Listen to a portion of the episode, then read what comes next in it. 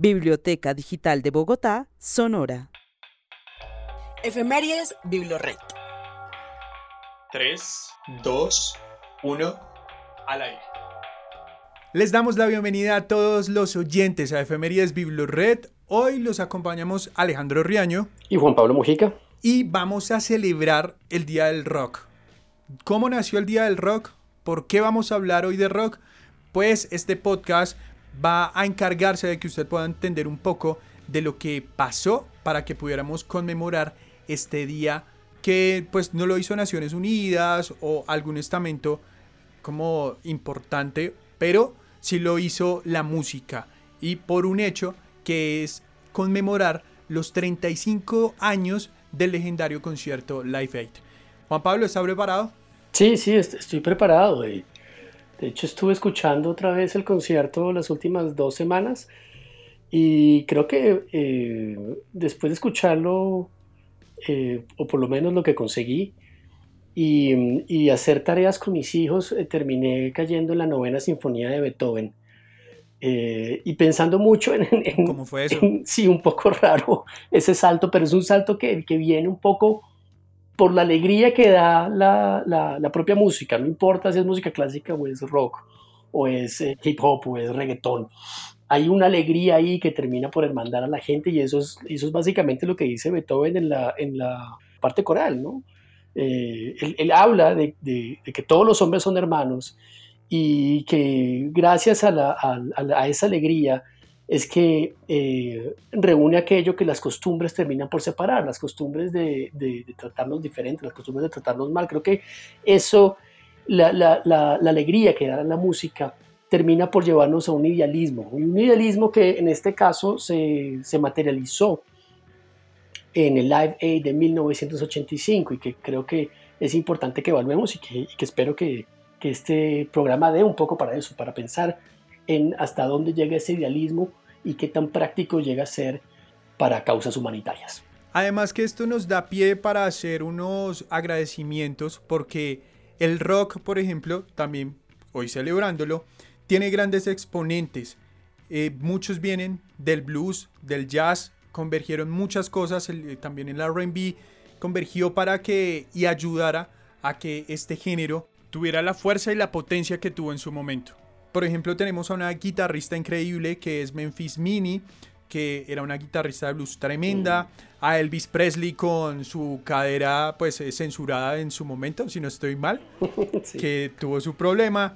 A grandes como Chuck Berry, que yo creo que son personas que pues nacieron con esa estrella para que nosotros en este momento pudiéramos seguir hablando de rock.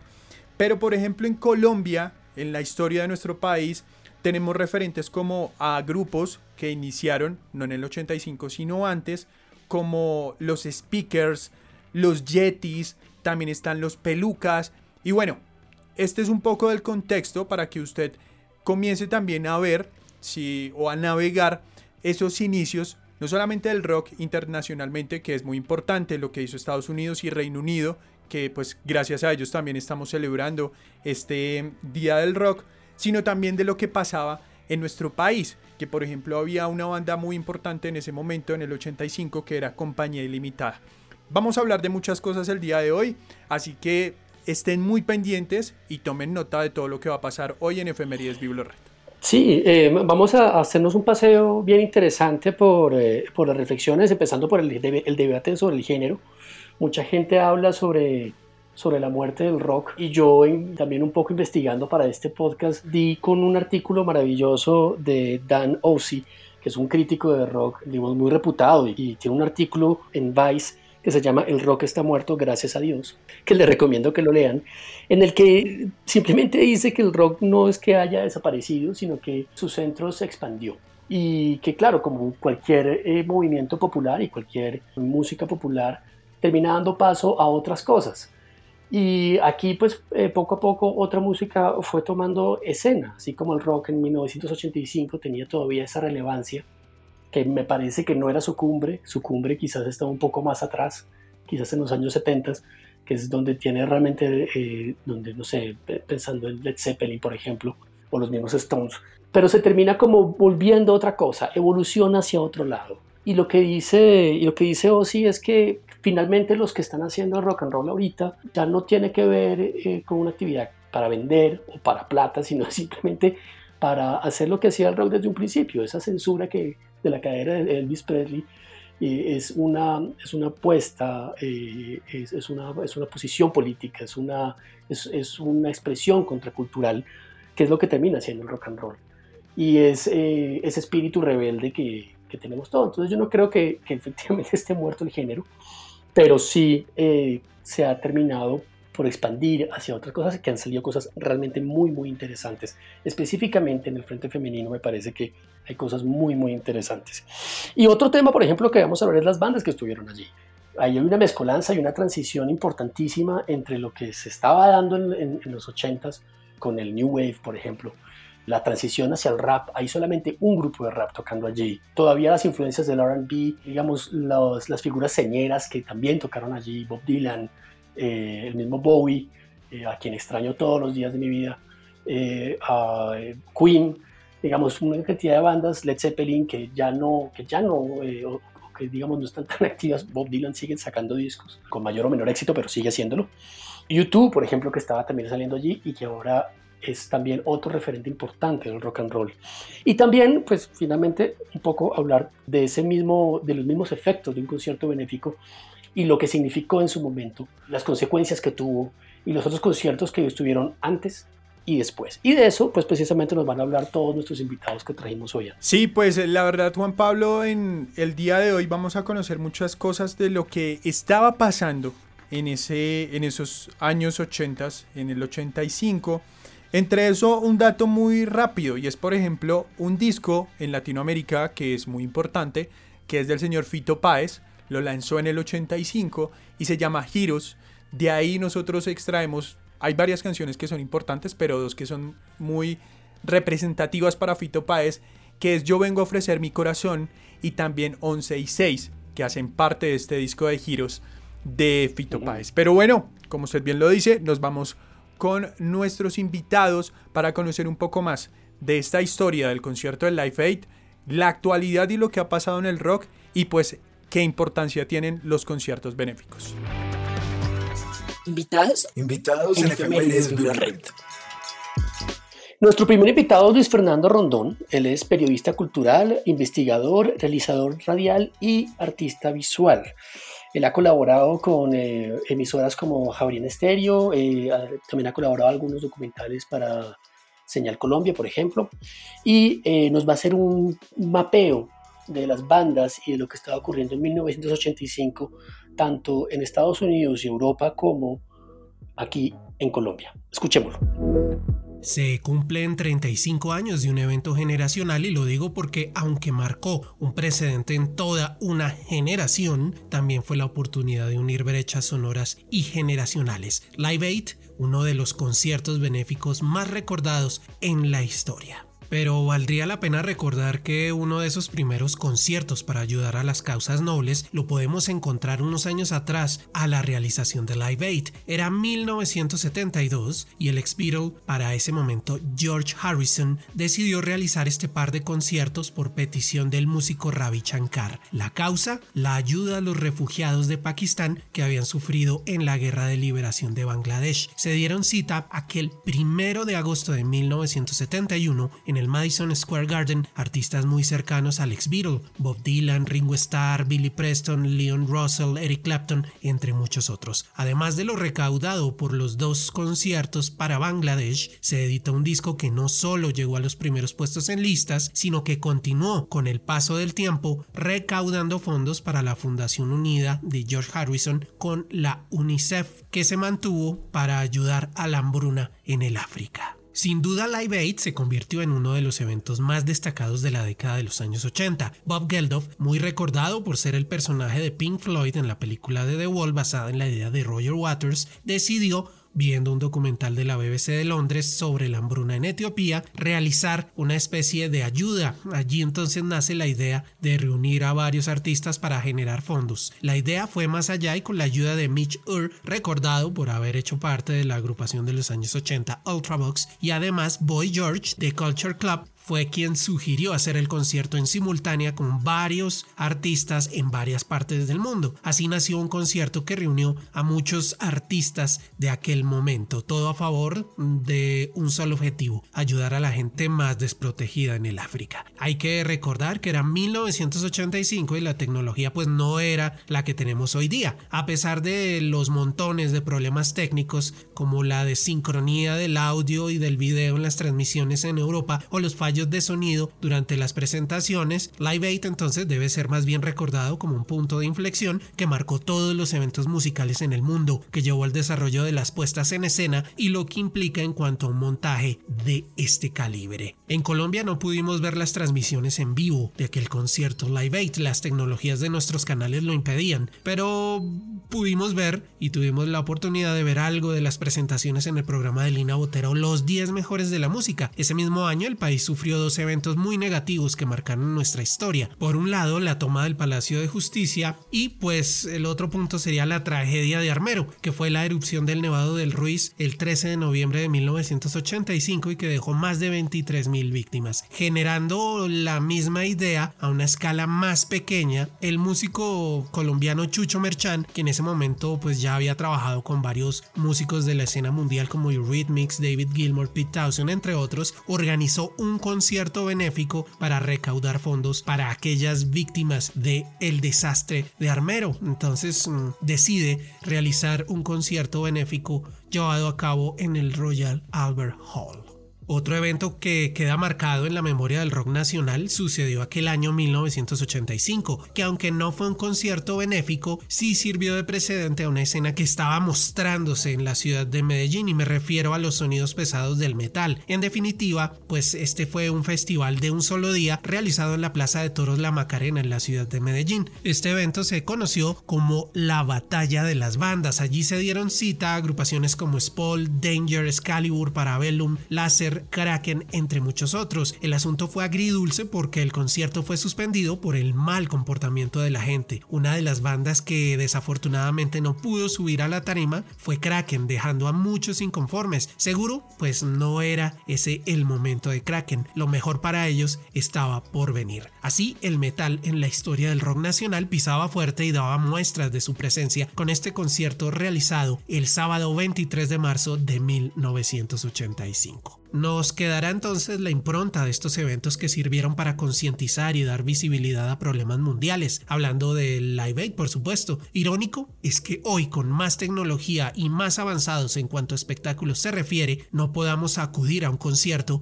a causa de lo que estamos viviendo por un virus que tiene en jaque al sector musical y artístico. Y 35 años después vivimos Live Aid como muchos en aquella época, a la distancia, reviviendo los videos que se puedan ver en cualquier plataforma forma o en los DVDs que quedan como un testimonio.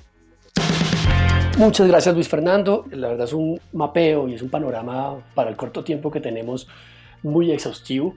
Y me parece interesantísimo lo que, lo que comenta un poco de, lo, de, otro movimiento que tocamos muy poco acá y que sí vale la pena resaltar y es que eh, creo que en América Latina, específicamente en Colombia, eh, aunque sí había bandas de rock and roll importantes, como mencionaba Alejandro, como Compañía Limitada, también había un movimiento de rock pesado importante y de rock punk muy importante. La Pestilencia, por ejemplo, Pum Medallo, recuerdo también, creo que una banda muy, muy sonada en ese momento. Y también eh, hay, hay, unas cosas de este concierto de Live Aid, volviendo un poco a él, que resultaban como pues, muy, interesantes para la época. Joan Baez, por ejemplo, cuando inauguró el concierto en, en Filadelfia, salió diciendo, este es su Woodstock y está bastante atrasado. Vea pues.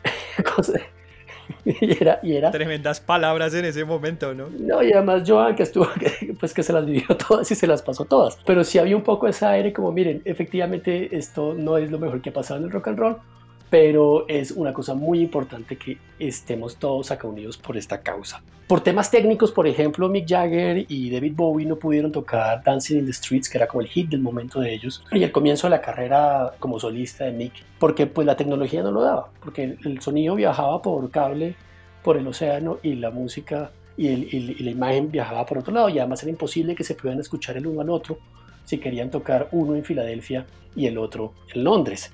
Y había muchos roces también entre Jagger, por ejemplo, y, y Kit. De hecho, no tocaron los Stones juntos. Kit y Ronnie tocaron con Bob Dylan mientras que Mick tocó, tocó solo, ¿no? Tocó con Tina Turner, recuerdo. Y fue como el mejor momento que tuvo, que tuvo Mick Jagger en ese concierto. Y bueno, y también la separación ahí emblemática, pues importantísima para los fans de Pink Floyd, que en ese momento estaban peleando por los derechos del nombre y, y bueno, y los derechos eh, de Roger Waters y, y David Gilmour. Gilmour tocó con Brian Ferry, Roger Waters mm, no se dignó a ir.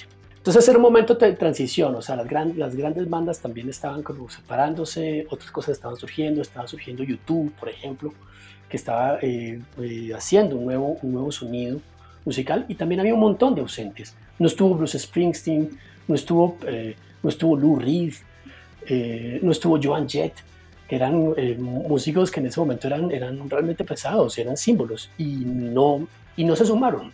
Entonces, digamos que aunque es un panorama muy completo lo, lo, que acabamos de oír, también hubo, hubo huecos y esos huecos y esos silencios, como pasan en la música, son muy, muy significativos. Pero Alejo, ¿quién es nuestra siguiente invitada? Juan, nos vamos con Silvana Gómez. Ella es comunicadora social, periodista, locutora y también es una apasionada por la música. Ella va a hacer un recorrido de lo que ha pasado con el rock. También nos va a contar un poco de esa actualidad de este género en nuestro país y de lo que está pasando en el mundo. El rock en general, cada década ha tenido su sonido. Si uno se pone a ver el rock and roll, pues obviamente va atrás a los 60 a los 50 con Elvis, pero en los 80 como que tuvimos este gran boom del glam y del metal. Y esa es como una de las referencias que tenemos, pero realmente a mí me parece que cada década tiene su sonido. Los 90 tiene el grunge, eh, los 2000 de pronto están un poquito más reflejados en un rock más pop junto a con, The Killers, con The Strokes, eh, con Black Keys.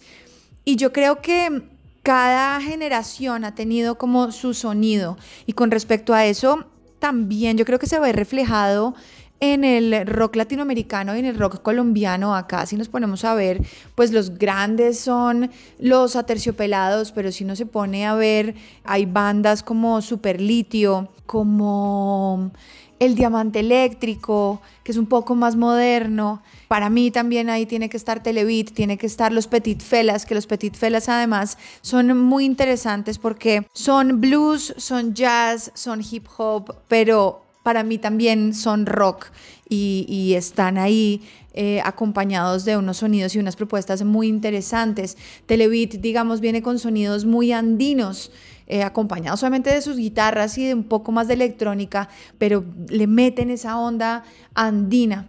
Creo que mucha gente dice, no, es que el rock and roll ha muerto. Me parece que uno no puede basarse únicamente en, en los listados o, o como, o como consume la gente en general. Yo siento que el rock and roll nunca va a morir. Lo que pasa es que evolucionan los sonidos y esto que pasa con el rock también pasa con los otros géneros. Si nos ponemos a ver en los 80s, Aerosmith se juntó con Ron DMC e hicieron una canción de rock con hip hop. Eh, ahora uno puede oír, no sé, a un Maroon 5 con un Kendrick Lamar o ya en casos latinos uno puede oír a un Travis Scott con una Rosalía esas mezclas de los géneros son muy interesantes. Me parece como, me parece muy interesante cómo ha ido evolucionando y cómo cada vez los géneros son más grises. Entonces no siento que se haya acabado o que, que no, no vaya a existir más. Lo que pasa es que volviendo a lo de las décadas, creo que cada una tiene su protagonismo. Y en los 80s el rock fue lo disruptivo. Y mm, igual que pasó en los 50s y en los 60s, cuando llegaron los Beatles a Estados Unidos, a una generación postguerra, ellos eran los disruptivos con su pelo largo, si lo podemos decir, eh, frente a lo que estaba pasando de los hombres con corte militar en, en Estados Unidos. El rock sí tiene esto, que tiene una voz un poco revolucionaria, un poco disruptivo, pero creo que ha evolucionado y cada vez tiene sonidos de todo lado. Eso es lo que, lo que puede pasar y por lo cual la gente también puede decir, no, es que lo que hacen ahora no es rock. Creo que cada generación le gusta más su sonido y por eso la gente que creció oyendo el rock de los ochentas, eh, a Cinderella, a um, Journey, obviamente un crunch le va a parecer algo diferente y no le va a gustar. O si usted creció oyendo a Nirvana y a Pearl Jam, de pronto eh, Black Keys no le va a parecer tan interesante. Hoy en día eh, hay propuestas como Black Pumas que son súper chéveres, también se van un poco más como por el blues. Yo creo que es de abrir la cabeza y darse cuenta que los sonidos en general, en todos los géneros, evolucionan y lo que va a pasar es que cada vez van a estar más mezclados. Gracias a Silvana por todo lo que nos contó, por poner en el panorama también a esas bandas que en este momento para una generación joven está representando algo, como bien lo mencionaba ella, Televit o los eh, Petit Felas. Pero Juan Pablo, vea, ¿usted sabía que en Colombia hay Día del Rock? ¿Ah, sí? Pues mire. No, no sabía. ¿No sabía? Mire. Mire que las bandas de rock colombianas, lideradas por una banda que se llama Don Teto, ellos eh, crearon este concierto que se llama Día del Rock Colombia. Y ahí se reúnen muchas de las bandas, por ejemplo, como Super Litio o bueno, bandas que han apoyado a las bandas emergentes para que puedan darse a conocer. Pues ese día se mezcla de todo, emergentes, muy conocidos y pues es un gran recomendado que les quiero hacer a todos aquellos que quieren conocer más de esas bandas que están emergiendo y que quieren dar a conocer su sonido pues que se pueda apuntar y que pueda hablar también de lo que está pasando en el día a día del rock en Colombia. Así que es una invitación que tenemos para ustedes y que también nos da pie para seguir hablando de conciertos, pero esta vez de conciertos humanitarios. Sí, em, los conciertos humanitarios, eh, específicamente este Live Aid, estuvo, tuvo un poco de escándalo después de que, de que terminó, porque aparentemente el dinero eh, que recogió Bob Geldof, que fue más de 100 millones de dólares, fue a parar a las manos de Megitsu Hale Mariam, el dictador de Etiopía, que era finalmente la causa de la hambruna eh, de todos los niños y de las muertes de los niños en, ese país. Eh, Megitsu en el 2006 fue condenado a muerte por genocidio eh, y él está refugiado en este momento en Zimbabue, protegido también por otro, por otro dictador africano. Entonces, eh, no es tan, digamos que no, no siempre estas causas, y es un poco lo que traíamos a la mesa, estas causas idealistas terminan bien. Y todo esto que les estoy contando salió a la luz a través de una editorial de Bob Guccione, el fundador de la revista Spin, que en el 86 trató de contactar a Geldof más de una vez para que le dijera finalmente qué había pasado con esos recursos. Y eh, se enteró de una cantidad de cosas, Geldof nunca le contestó y de hecho cuando se cumplieron los, los 29 años del, concierto, él seguía insistiendo, pidiéndole a Geldof que le contestara y hasta el día de hoy no ha contestado qué pasó con ese dinero. Se dice que Megitsu utilizó esa plata para comprar armas a los rusos y armar el ejército que terminó aplastando a la oposición en, en la guerra eh, en Etiopía llamada el Terror Rojo. Geldof no ha eh, corroborado esta versión y esto le costó a Guccione una cantidad de suscriptores importante y de promotores de su, de su revista. Muchos años después Geldof haría el Live 8 en el 2005 y en, este, y en esta ocasión no recogería plata, sino simplemente eh, haría un concierto multitudinario en simultáneo en distintas partes del mundo. Participó Coldplay, por ejemplo, junto a Madonna. Eh, y en él eh, lo que se buscaba no era tanto recaudar fondos como sí eh, crear conciencia entre la gente y entre los líderes del grupo G8, los más poderosos del mundo, para eh, evitar la hambruna y para, para, combatir la pobreza. Y por eso hemos invitado hoy a nuestro último participante, que es César López. César es un músico y compositor colombiano, es mensajero de la no violencia de Naciones Unidas y es emisario de conciencia en Amnistía Internacional. Ha llevado una cantidad de proyectos artísticos que involucran a personas eh, con compromiso social, digamos, hacia la paz, la no violencia, y ha, y ha hecho eh, y ha realizado estos eventos y proyectos en más de 30 países. César nos va a hablar un poco sobre eh, lo que implica esta, este trabajo desde el arte y desde la cultura por causas humanitarias y causas sociales. Un concierto benéfico es una gran estrategia de recolección de fondos de recursos. Claro está, dependiendo de la calidad de los artistas y del nivel de convocatoria.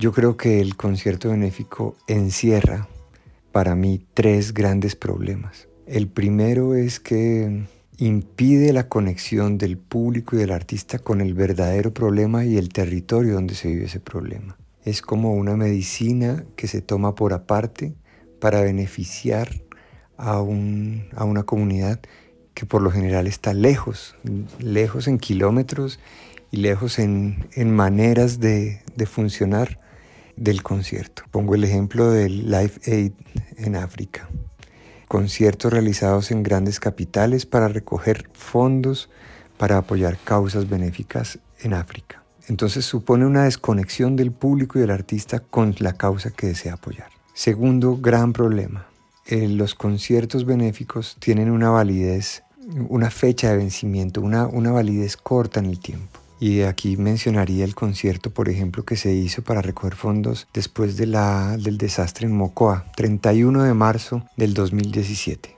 Hoy Mocoa sigue necesitando una gran cantidad de recursos para seguirse reconstruyendo, pero hacer un concierto hoy sería completamente anacrónico, salido de tiempo, aun cuando se siguen necesitando los recursos.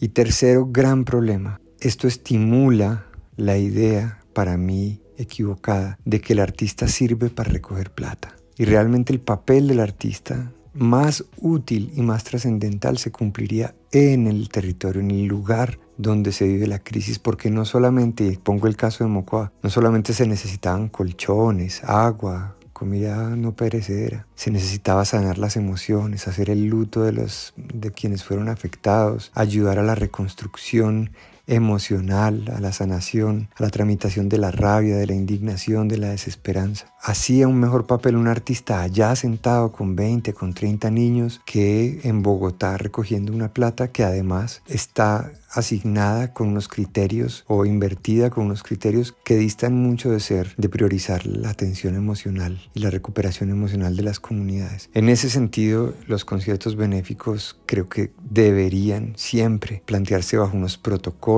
donde se contemple una mejor documentación sobre lo que está pasando en el territorio, donde se pueden hacer de manera sostenida, donde el público y artistas tengan verdaderas intenciones de conocer y acercarse y entrar en empatía con la realidad que están apoyando. Y por último, donde además de ese concierto se permitiese la verdadera presencia en el lugar o en el territorio que acompañamos, eh, ya sea después de un desastre, un acto violento, para que cumplamos realmente la misión que hemos venido a cumplir a este mundo y es ayudar a sanar, ayudar a construir, ayudar a, a hablar desde las emociones y a tramitar cada vez mejores emociones en este país y así sanar las heridas y desactivar las violencias.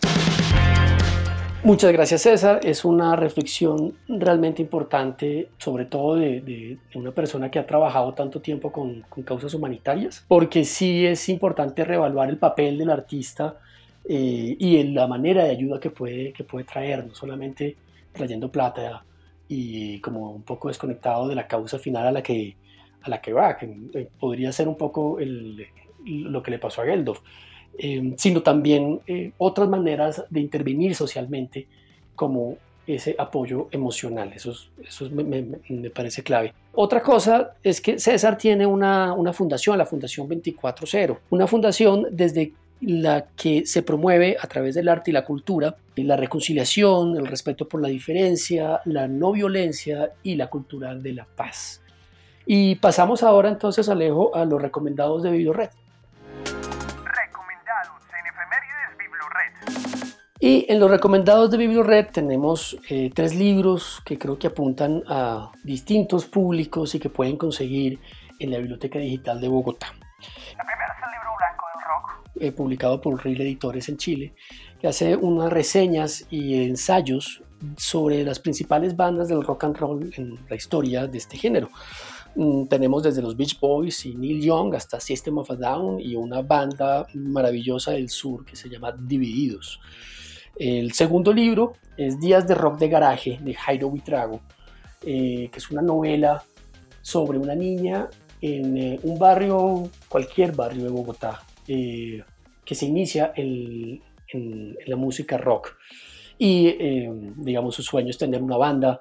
Y es un poco, recoge esa nostalgia y ese, momento en la vida en la que recogíamos música de lo que nos contaban y lo que nos decían nuestros amigos y terminamos haciendo eh, encontrando gustos y como conectando a través de la música. Realmente muy, muy, muy bonita esa novela. Y por último, El cancionero de Rock al Parque, que publicó Libro al Viento, en el que conseguimos letras de bandas como 1280 Almas, Aterciopelados, La Pestilencia, La Severa Matacera, entre otros. Em, y Alejo, ¿usted qué nos puede recomendar entonces en pelis y en bandas? Mire Juan que tengo varios recomendados de diferentes partes del país para que ustedes puedan escucharlos. Desde Cali están los Hot Pants, por ejemplo, en Pasto hay una banda que se llama General Bunk. En Bucaramanga hay otra que se llama Tres y Yo. En Boyacá hay una banda que se llama Izquierdo, que se la recomiendo muchísimo.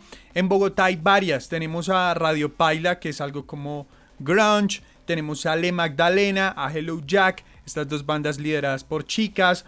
También tenemos a Banana Machine y a una de mis voces favoritas que ya ha ido creciendo poco a poco y es a la Ramona, que pues su voz es muy de soul, pero también podemos encontrar mucho de rock en esta mujer. Por el lado de las películas, estamos con Bohemian Rhapsody, que es una película biográfica donde se habla de la historia de Queen y también de Freddie Mercury, pues a muchos nos causó nostalgia y pues inició con esta película porque me parece muy importante, aparte de que cuente un poco de la historia de Queen, y es que lo que hace es que generaciones que de pronto no crecieron con su música, pues en esos días o en esos meses de estreno, llevaron a muchos a escuchar Queen en diferentes plataformas Queen fue número uno, donde pues no sé, predominan géneros como el reggaetón, pues eh, ayudaron a que muchos empezaran a escuchar a Queen. Hay otra que se llama The Dirt, que es eh, también biográfica, pero es de Motley Crue, que ustedes pueden verla en Netflix. Hay otra que se lanzó en 1991, que se llama The Doors, que cuenta la historia de The Doors. Y por último, una que me trae muy buenos recuerdos, y es porque los vi en vivo es una película que se llama Tinicius D. Fue lanzada en 2006. Aquí Jack Black junto a otro tipo. Yo estuve en ese concierto. Ah, bueno. También. Ahí estuvimos. Porque, eh, eh, no, además ese concierto fue tremendo, pero ya, ya les vamos a contar por qué. Y estamos hablando de rock. Miren que en esta película, pues este señor se va a buscar una guitarra que tiene poderes. Entonces, pues, la música para todo esto, para muchos más. Hay películas, hay musicales, hay muchas eh, series, investigaciones, crónicas. Disfrute y viva la música como de verdad a veces eh, yo creo que es un alimento, y muchos lo han dicho, para el alma. Suena algo cliché, pero que de verdad pueden disfrutar mucho. Y por último, hablando de, de esos conciertos, pues vaya, vea, aproveche cuando podamos estar en esos conciertos. Creo que mucha gente ahora no se va a negar a ir a un concierto cuando se pueda, pero por ejemplo es de esas grandes vivencias que uno tiene, esos momentos de vivir a su banda favorita. A mí me pasó con Foo Fighters, los vi en 2015, los vi en 2019, son mi banda favorita por encima de todos, pues esos ya son como los gustos musicales de cada uno, pero que son cosas que se viven muy bien. Entonces, creo que es una gran recomendación en este momento. Sí, total. Mi momento cumbre fueron los Pixies en el estilo Picnic de 2014. Y eh, quizás, eh, bueno, y también Iggy Pop en el Royal Center en Chapinero, que fue maravilloso. ¡Guau! Mire que antes de irnos quiero dejarlos con algunos datos de lo que pasó en ese año 85. Por ejemplo, Freddie Mercury en el 85 sacó el único álbum en solitario que es Mr. Bad Guy.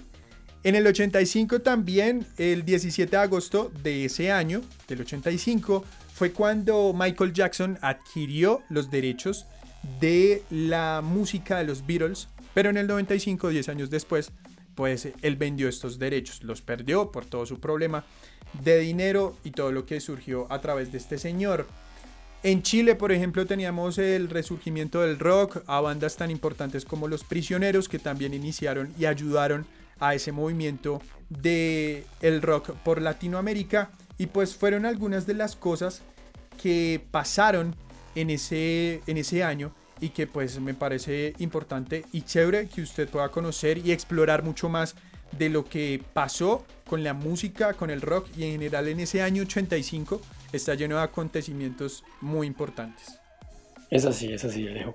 Y hablando de acontecimientos importantes, eh, voy a anunciar de una vez que el próximo 25 de julio vamos a hacer nuestro siguiente podcast sobre el Día de la Mujer Afrodescendiente.